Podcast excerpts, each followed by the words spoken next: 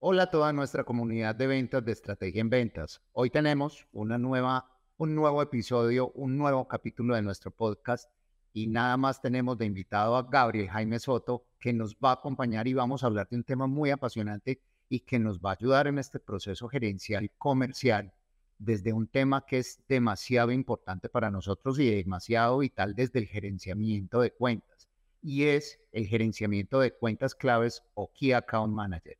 Gabriel, bienvenido hoy con nosotros en nuestro podcast de Estrategia en Ventas. Luis, muchas gracias. Eh, para todos les cuento que para mí es un gusto muy grande estar aquí con Fernando porque lo conocí en medio del trabajo, en medio del manejo de cuentas, en medio de, de si bien no era el Key Account Manager de la empresa donde trabajaba, ameritaba que hubiera un Key Account Manager de esa gran empresa donde él estaba y nos encontramos y nos entendimos mucho desde lo estratégico, lo comercial y lo gerencial desde el punto de vista de ventas. Y la vida dando vueltas y hoy nos encontramos los dos aquí en Estrategia en Ventas. De manera que qué rico ya compartir estas experiencias después de muchas experiencias que compartimos, llamémoslo desde colegas, pero colegas independientes. Yo en Estrategia en Ventas, él en sus, en sus empresas, pero ahora los dos desde Estrategia en Ventas. Un gusto muy grande, Luis, estar con este tema. Pero vení, empecemos, empecemos con algo. Empecemos, cuando hablamos de cuentas claves, también hablamos de Key Account y Key Account Manager.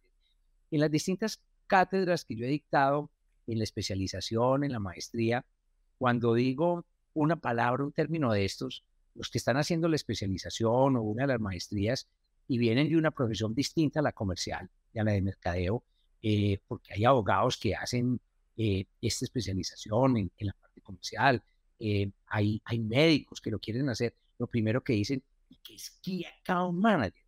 Eh, también hay veces cuando hablamos de canales de distribución, ¿y qué es un canal?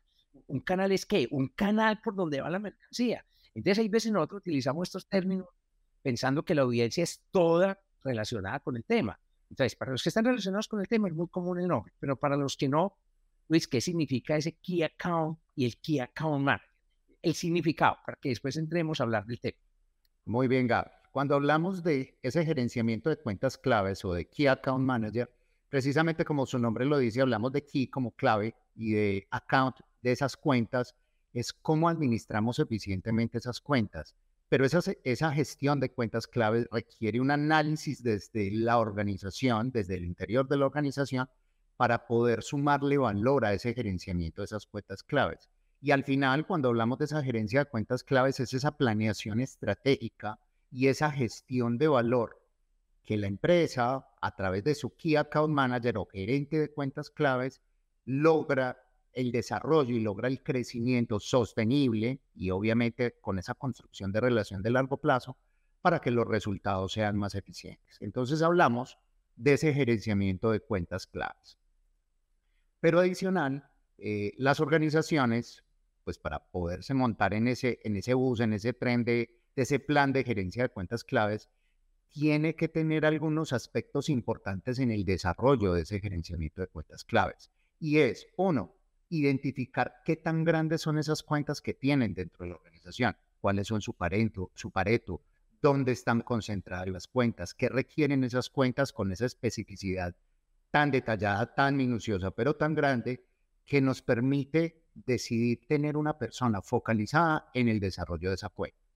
Pero también es importante tener algo muy importante y es, hay otra cantidad de clientes, otra cantidad de cuentas dentro de ese portafolio de, o esa maestra de clientes que tienen un gran potencial de desarrollo, un gran potencial de crecimiento y que requieren tener una estrategia de CAM o una estrategia de gerenciamiento de cuentas claves. Entonces aquí es como el, el abrebocas o el preámbulo a entender desde dónde sale ese key account, ese gerenciamiento de cuentas claves y hacia dónde va el Pero cuando vamos a, detallarlo, eh, Gabriel, tú que tienes un poquito más de canas que yo, un poquito no más de experiencia que yo, quisiera que nos contaras desde si, te tocó como el desarrollo de todo ese gerenciamiento de cuentas claves, si te tocó el desarrollo, tienes algo que nos, que nos quieras contar y a toda nuestra audiencia sobre el desarrollo de esos CAM dentro de la labor comercial que es tan apasionante para nosotros. Cuéntanos, Gabriel. Ok. A mí me encanta cuando dicen sutilmente un poquito más de canas porque es una manera muy cortés, vos que estás más viejo. Pero con todo el respeto y el cariño. bueno, no, y es que estar más viejo eh, en este y estar más viejo en el mundo comercial eh, me da esa oportunidad, como lo decís, inclusive de estar en el origen de lo que son y se desarrollaron estas cuentas. Les voy a contar algo que, que, nos da a nosotros mucha claridad de cómo se empezó a trabajar y a profundizar en estas cuentas. Eh, yo venía manejando una gerencia nacional de venta en los años 85, 90, esas canas. Ahí sí vemos que, que han pasado muchos años. Y regularmente teníamos todos los vendedores. Yo trabajaba en el sector de consumo masivo y trabajaba en el sector de consumo masivo con, productos de, de, del área de la cosméticos, de, de, maquillaje, tratamiento facial, en fin. Pero estaba inmerso en el, llamémoslo, en el mundo del, del retail, en el mundo del mercado masivo. Y digamos que en los años 90, a inicios del 90, todas las organizaciones, y cuando estoy hablando de todas son las organizaciones de lácteos, las de carnes frías, eh, las de textiles, en, en el retail nos movíamos todos unificados o distribuidos geográficamente. Este es el vendedor de esta parte del país o de esta parte de la ciudad, o este es el vendedor que atiende esta zona determinada. Y, y no había una, digamos, como una especialización mayor. Y de pronto se llegó a una especialización y la especialización era por canal. Sí, usted atiende grandes superficies, pero de esta zona, de este territorio. Nunca usted atiende eh, las grandes superficies una específica, no. Usted atiende grandes superficies de su territorio. O usted atiende mini mercados o mercados medios de su territorio. O usted atiende tiendas de su territorio. Y éramos solidificados de esa manera. Estaban eh, en la ciudad de Bogotá manejando una de las gerencias nacionales de venta y estaba con una de las cajas de compensación, tal vez la caja de compensación más grande del, país, la más grande de Colombia. Y nosotros ahí por la, por la temática de la logística de trabajo en Bogotá, es la movilidad es muy difícil. Nosotros teníamos vendedores de una marca específica, especializados por marca, pero vendedores para el norte de la ciudad, para el centro de la ciudad y para el sur de la ciudad. Y entre ellos había unos vendedores que manejaban grandes cuentas y otros el resto de las cuentas. Y hasta ahí venía funcionando muy bien y esa era la dinámica del mercado. Vuelvo y repito, solamente en el sector retail de cosméticos, sino en general en todos los sectores, porque ahí nos conocíamos todos los vendedores. En un momento determinado, esta caja de compensación, la más grande del país, Caja, eh, recibió una asesoría internacional. Ellos tenían muchos compradores, porque tenían que recibir a vendedores de una misma línea de distintas zonas y de pronto nos dijeron, vamos a seguir recibiendo un solo vendedor. Nosotros dijimos, un solo vendedor. Es imposible, nosotros no podemos, que nosotros estamos unificando. Se comunican entre ustedes o el uno le dice al otro, pero recibo uno solo. Además, no nos lo dijeron como alternativa, nos lo pusieron como condición. Empezamos con los tres vendedores, norte, centro y sur, que se comunicaran entre ellos. Y es un desastre, porque solamente el que el del centro, que es donde quedan las oficinas centrales de esta caja de compensación, era el que tenía las promociones, el que tenía cero agotados. El resto, las cuentas no se cuidaban tanto. Entonces, llegó el momento en que la compañía y las compañías de consumo masivo nos reorganizamos a tener un solo vendedor. Pero si teníamos un solo vendedor, cuando era el vendedor del norte, del centro y del sur, atendía todos los, digamos, si estamos en el formato de grandes mercados, todos los grandes mercados del norte, del centro y del sur. Cuando pasa esto, ya dijimos, ya no hay tiempo de manejar uno solo. Entonces, vamos a reorganizar la compañía, años 95, ya nos íbamos al año 2000, vamos a reorganizar la compañía y vamos a tener un vendedor solo para esa cuenta. Entonces, ese le va a tocar ver cómo hace con las ineficiencias del transporte, cómo hace para manejar, para manejar el tiempo sabiendo la logística que hay de desplazamiento. Se las tenía que inventar, pero es que no había opción, el cliente no nos dio opción. Entonces, si ese vendedor es solo eso, vamos a tener que tener otro vendedor para manejar otra de esas grandes cuentas. Y de pronto otro vendedor que no son cuentas tan grandes que maneje dos o tres cuentas de las grandes. Y después ya los otros que manejen el resto de cuentas. Y así empezó. Y así empezamos a manejar esas cuentas claras. Pero luego pasó algo. Y pasó de que en, en una de las compañías que precisamente atendíamos esta caja de compensación, uno de los altos directivos se fue a trabajar a la cadena de supermercados más grande que había en este momento en Colombia. Y rápidamente, pero muy rápido tomó la decisión a decir, le recibo un solo vendedor, ojo con esto, a nivel país. Digo, ¿cómo? Eso sí es imposible. Pero ya los medios tecnológicos estaban, ya los inventarios estaban en línea, ya no había que ir a tomar inventario a cada punto de venta como era antes. Entonces ya lo que teníamos que hacer era comunicarnos en todo el país y esa comunicación hacía que comunicáramos al vendedor que tenía como base la ciudad donde estaban las oficinas de ese gran, digamos, de ese gran cliente. Y eso así funciona. Entonces no, hay que nombrar un vendedor de esa cadena de supermercados. Y así empezó, pero evolucionó, evolucionó de una manera muy positiva porque era un solo eh, vendedor, pero ese vendedor ya lo invitaban a participar en el plan de mercadeo de ese negocio específico, lo invitaban a que diseñaran conjuntamente las promociones que iban a tener para, para un periodo determinado o por aniversario o por Día de la Madre Padre o en fin, los, distintos aniversarios que tienen los almacenes. Entonces ahí se empezó a especializar ese vendedor, inclusive se firmaron eh, cláusulas de confidencialidad de que no podía salir ninguna información de la estrategia de la compañía, porque prácticamente era una persona más en el mercadeo, interactuando con el mercado de la empresa, en el diseño de y productos de su marca. O sea, que una persona que si bien trabajaba con mi compañía, trabajaba con esa gran cadena.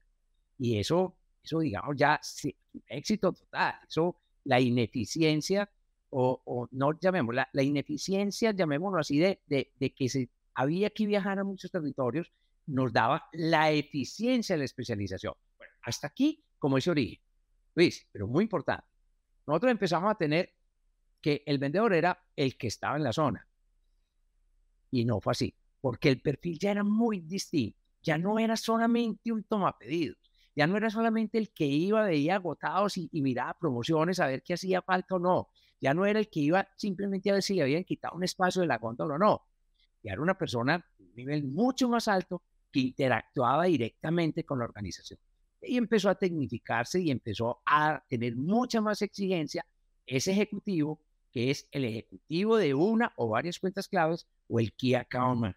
Entonces, Luis, contanos en esta evolución qué características o, qué perfil debe tener ese vendedor y cómo evolucionar en el tiempo ese vendedor. Gabriel, súper, súper tu historia y súper todo ese desarrollo y esa evolución que ha tenido ese CAM o ese Key Account Manager en el manejo de las cuentas. Claro, eh, por ahí en algún documento leía en estos días precisamente sobre el tema gerencial y gerencial de cuentas claves, en el cual dice coloca a las personas adecuadas en el cargo que deben de estar. Claro, si nosotros tomábamos, como pasaba en muchas ocasiones, que tomábamos el vendedor regional, el vendedor de la zona, lo ascendíamos para que manejara esa cuenta, tenía muchas competencias, tenía mucho conocimiento de la zona, del territorio y de la cuenta, pero debería haber desarrollado otras habilidades y que se han desarrollado otras habilidades muy puntuales en ese gerenciamiento de cuentas claves. Y dentro de, ese, dentro de esas habilidades o ese desarrollo que ellos han tenido, una de las más importantes o una de las que mayor hacen énfasis los clientes cuando quieren este gerenciamiento de cuentas, cuando quieren esta estrategia de cuentas, y es que tenga pasión por lo que hace.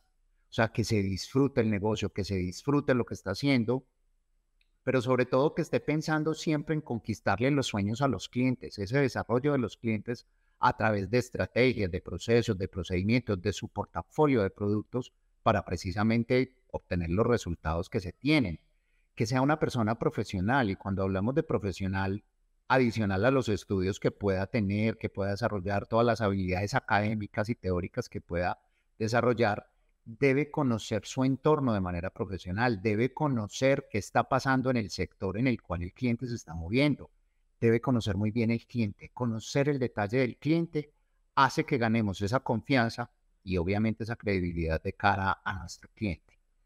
El CAM actual o el gerente de esa cuenta clave actual debe planear y la planeación parte precisamente desde la estrategia del cliente, desde la estrategia mía como marca, como proveedor y mi estrategia alineada a la estrategia del cliente, pero con un plan específico, detallado, metódico, pero que se ejecute, que al final pues nosotros buscamos siempre el resultado, pero el resultado va de acuerdo a una planeación estratégica desarrollada por pequeñas actividades o grandes actividades que me van a buscar ese, esa ejecución de ese resultado.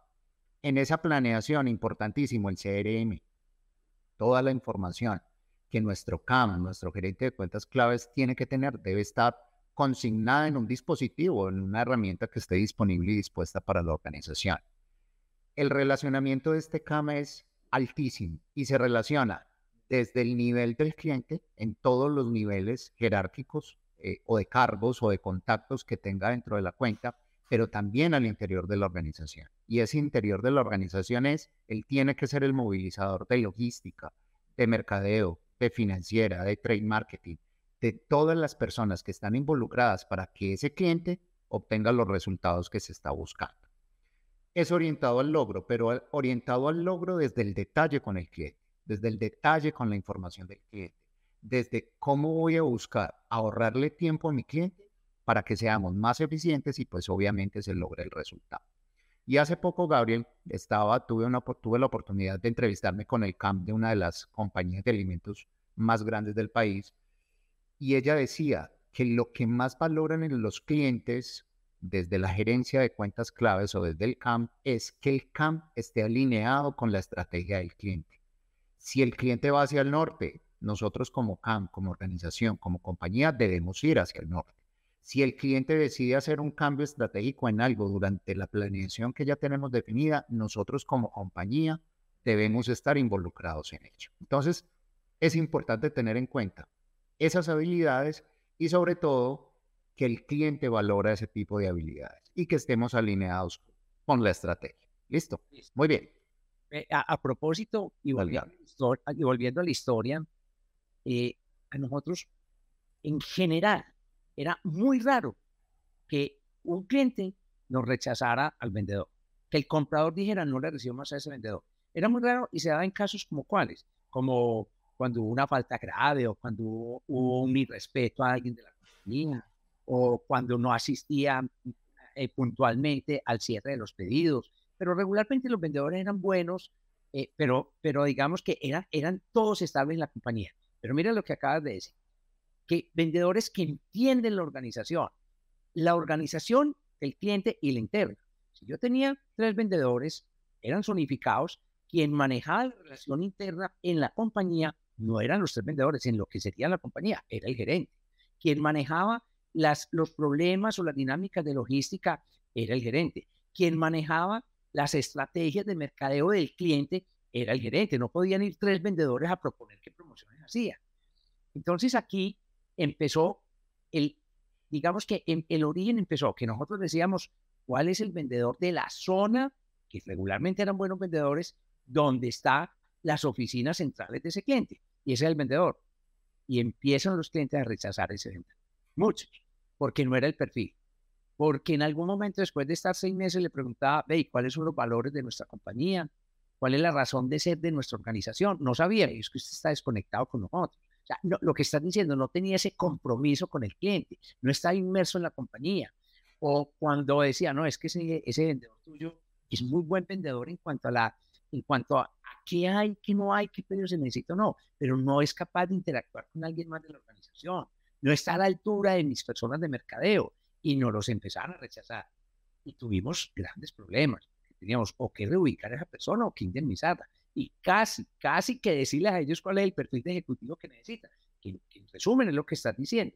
Entonces mira que, que esa exigencia era de beneficio para, para la compañía, digamos, para la compañía proveedora de tener una persona especializada, pero el beneficio es que lo aceptara el cliente y que el cliente dejara que se involucrara en su negocio para que conjuntamente pudieran hacer esta labor. Entonces, esa evolución que dices o ese perfil que dices de ese vendedor también evolucionó en el tiempo. Y no fue fácil y fue una situación muy compleja para muchas compañías donde muchas veces ninguno de los vendedores que había, que eran buenos, quiero decir, eran buenos y estables, cumplía el perfil de ser ese, ese Key Account. Entonces, interesante eso también en la, en la historia de, evolución, Luis. Y sobre todo, Gabriel, con esto que acabas de decir, me da pie para, para decir cuál es el rol real que tiene ese gerente de cuentas claves. Y el gerente de cuentas claves es el integrador, es el puente entre el cliente y mi empresa y mi marca. Porque es que al final lo que tiene que suceder es todo lo que le pase al cliente es responsabilidad del CAM. Con esta persona que me reuní, que les acabé de contar, ella decía, Luis, es tan sencillo como, pues es un ejemplo exagerado, me decía, pero es tan sencillo como si el cliente necesita poner un clavo, él, él me cuenta cómo hay que poner el clavo y yo tengo que llevar a las personas que sepan poner el clavo de la manera que el cliente quiere. Claro, entonces hay, hay una actividad de trade marketing, el cliente se comunica con el CAM, el CAM con trade marketing y siempre van de cara al cliente. Hay una actividad de mercadeo, una activación de marca, exactamente lo mismo. Hay una situación con una cartera, con una factura, con un pago. El, el CAM integra financiera con el cliente. El cliente no tiene que ponerse a buscar dentro de la organización absolutamente a nadie para que le solucione o le gestione algo. Es el CAM el que se integra con esa, con esa necesidad del cliente. Luis, anteriormente el vendedor era el encargado de mantener los productos en el sitio que eran, en la cantidad que era, sin agotados y no más. Esa era su función. Y obviamente tenía un relacionamiento y eventualmente, como lo decís, era el responsable de, de, cartera o algo. Pero hoy en día, como lo estás diciendo, es forma parte de ese equipo. Y ese equipo de trabajo conjunto del cliente y el proveedor es muy, pues, es muy distinto antes que eran como alguien suministrando productos y alguien recibiendo productos. Hoy no, hoy es la creación de ese equipo de, trabajo. Entonces, es, es, la, es, la, es la evolución. Es lo que estamos llegando hoy en día al manejo especializado de esas grandes cuentas. Luis, pero te hago una pregunta. En este orden de idea, todos los clientes deberían tener un key account. Porque entonces ah, estamos viendo que, ah, genial, todos, pero tengo un cliente muy pequeño. Entonces, entonces eh, eh, y hay otros clientes que son muy grandes, otros, como lo decías al inicio, por su potencial. Sería deseable, pero no es posible. Entonces, ¿cómo es el criterio para, para decir, venga, vamos a seleccionar quiénes van a ser clientes que sean manejados por un solo vendedor? Y ese vendedor, eh, que puede ser que maneje una sola cuenta o dos o tres cuentas, bueno, ¿cómo es esa dinámica? ¿Cómo, cómo se selecciona a qué clientes eh, van a tener un CAN y qué otros clientes van a tener el vendedor que simplemente atiende bien atendido a todos los clientes de una sola? Sí, Gabriel, como lo dices, o sea, tener un, CAM para cada una de las cuentas, pues es, es, es imposible hacerlo, es imposible tenerlo, ¿cierto? Por costos, por rentabilidad, por operación, por todo. Pero hay que tener unos aspectos o unos puntos importantes a tener en cuenta al momento de definir una estrategia de CAM. Lo primero es evaluar las cuentas por los ingresos actuales o por la rentabilidad actual. Entonces, claro, si yo tengo una concentración muy grande de cuentas, dos, tres cuentas que me hacen el 60, 70%, que lo hemos visto en algunas compañías, claro, es indispensable tener una persona que esté focalizada en ello, desarrollando esas cuentas. Claro, tiene unos indicadores de gestión distintos, una medición diferente, a pesar de que su resultado comercial, pues obviamente va a depender de la gerencia de ventas. Esa misma concentración o ese mismo nivel de evaluación de ingresos, pues lo miramos también desde la rentabilidad comparo cuál es mi pareto frente al tema de, ventas, pero también cómo es el pareto cómo se está comportando frente a la rentabilidad de mi negocio. Entonces son dos puntos importantes a tener en cuenta. También se debe tener en cuenta el nivel de solidez en la relación que tenemos en este momento. ¿Cuál es el nivel de confianza que tenemos? Para asignarle a una persona, pues obviamente destinada y focalizada al desarrollo de esa cuenta al desarrollo de sus estrategias, de sus resultados, de su manejo y de todo lo que tiene que ver con el gerenciamiento de esa cuenta. Tres, entender el potencial de la cuenta. Muchas veces hemos encontrado, y, en todo este proceso, en este trasegar de, de estudiarnos el tema de gerenciamiento de cuentas claves, hemos encontrado que muchos de ellos, ni siquiera muchos ejecutivos, no han medido, no tienen muy detallado cuál es el potencial del cliente. Cuando entramos a hacer esa evaluación encontramos un potencial grandísimo que casi que decimos, wow, aquí tenemos una oportunidad muy grande de desarrollar una gestión de cuentas claves. También entender o tener muy claro, muy mapeado eh, el tamaño de la cuenta. Y el tamaño de la cuenta no solo en tema de infraestructura, sino en puntos de venta, sino también en sedes, dónde está esa dispersión geográfica en el país, cómo puedo atenderlo desde las diferentes zonas en las cuales se encuentran, cuál es el tamaño de la cuenta desde su personal, desde su equipo comercial, desde toda la cobertura que ellos tengan, hasta cuál es, cómo está distribuido a nivel nacional sus puntos de venta. También es importante, y ese va al interior de nosotros como proveedores, es entender ese atractivo de la cuenta. Si nos gusta, si queremos desarrollar esa cuenta para pues, obtener los resultados que nos trazamos, desarrollar la estrategia y obviamente hacerla crecer, si es atractiva para nosotros. Pero hay un punto, Gabriel, muy importante acá, y es que cuando nosotros empezamos a, a pensar en el tema de gerenciamiento de cuentas claves, debemos entender algo, y es que hoy en día la profesionalización en la compra de estos clientes tan grandes, tan representativos, cada vez es más influyente en las decisiones estratégicas de esta empresa. Los compradores son más profesionales, más estudiados, están mirando permanentemente indicadores, resultados, tendencias a nivel mundial, están actualizados, saben qué está pasando al otro lado del mundo y por esto realmente nosotros como organización debemos ser conscientes de, venga, somos capaces de estar frente a este comprador de cara a este cliente y poderlo desarrollar. Entonces creo que aquí es importante tener claridad de la cuenta, cuáles son las decisiones que tengo que tomar y ese personal al cual yo voy a destinar para ese gerenciamiento de la cuenta clave. Sí, Luis, ve, para ir cerrando esta primera parte, eh, quiero hacer alusión a ese último comentario que hiciste tan interesante, y es la evolución de los compradores. Y en general en historia, los compradores evolucionan más rápido que los vendedores, porque en ellos está la rentabilidad del negocio ya no, ya los márgenes son mínimos, ya se pelea por, por, por, un porcentaje mínimo que tenga que aportar la rentabilidad del negocio. Como lo decía, van a ferias internacionales, están relacionados con, con, el entorno, están, van a cursos de finanzas, eh, conocen la competencia, eh, tienen el perfil, eh, ahora hablar del perfil, profesionales con especialización, con, con mínimo tres idiomas, el nativo más otro. Entonces, esa evolución de ese comprador hace que evolucione el vendedor. Esos compradores regularmente son los compradores de las grandes cuentas, que es, responde un poco a la pregunta, son los clientes a los que les vamos a manejar las grandes cuentas. El vendedor de una pequeña cuenta, eh, perdón, el comprador de una pequeña cuenta regularmente no tiene esa especialización, ni llamémoslo, la, una pequeña cuenta no tiene los recursos para especializar de esa manera a un comprador, ni pagarle el salario a esos compradores especializados. En las grandes cuentas sí, pero vuelvo y digo, evoluciona más rápido ese comprador que nosotros los vendedores. Entonces tenemos que acelerar esa formación nuestra para estar a la altura de ellos y poder manejar conjuntamente, formar parte de ese equipo al mismo nivel de ellos. Muy bien. Gabriel, se nos acabó el tiempo. Las conversaciones contigo son así, eso se va volando. Súper. Mil gracias por este espacio.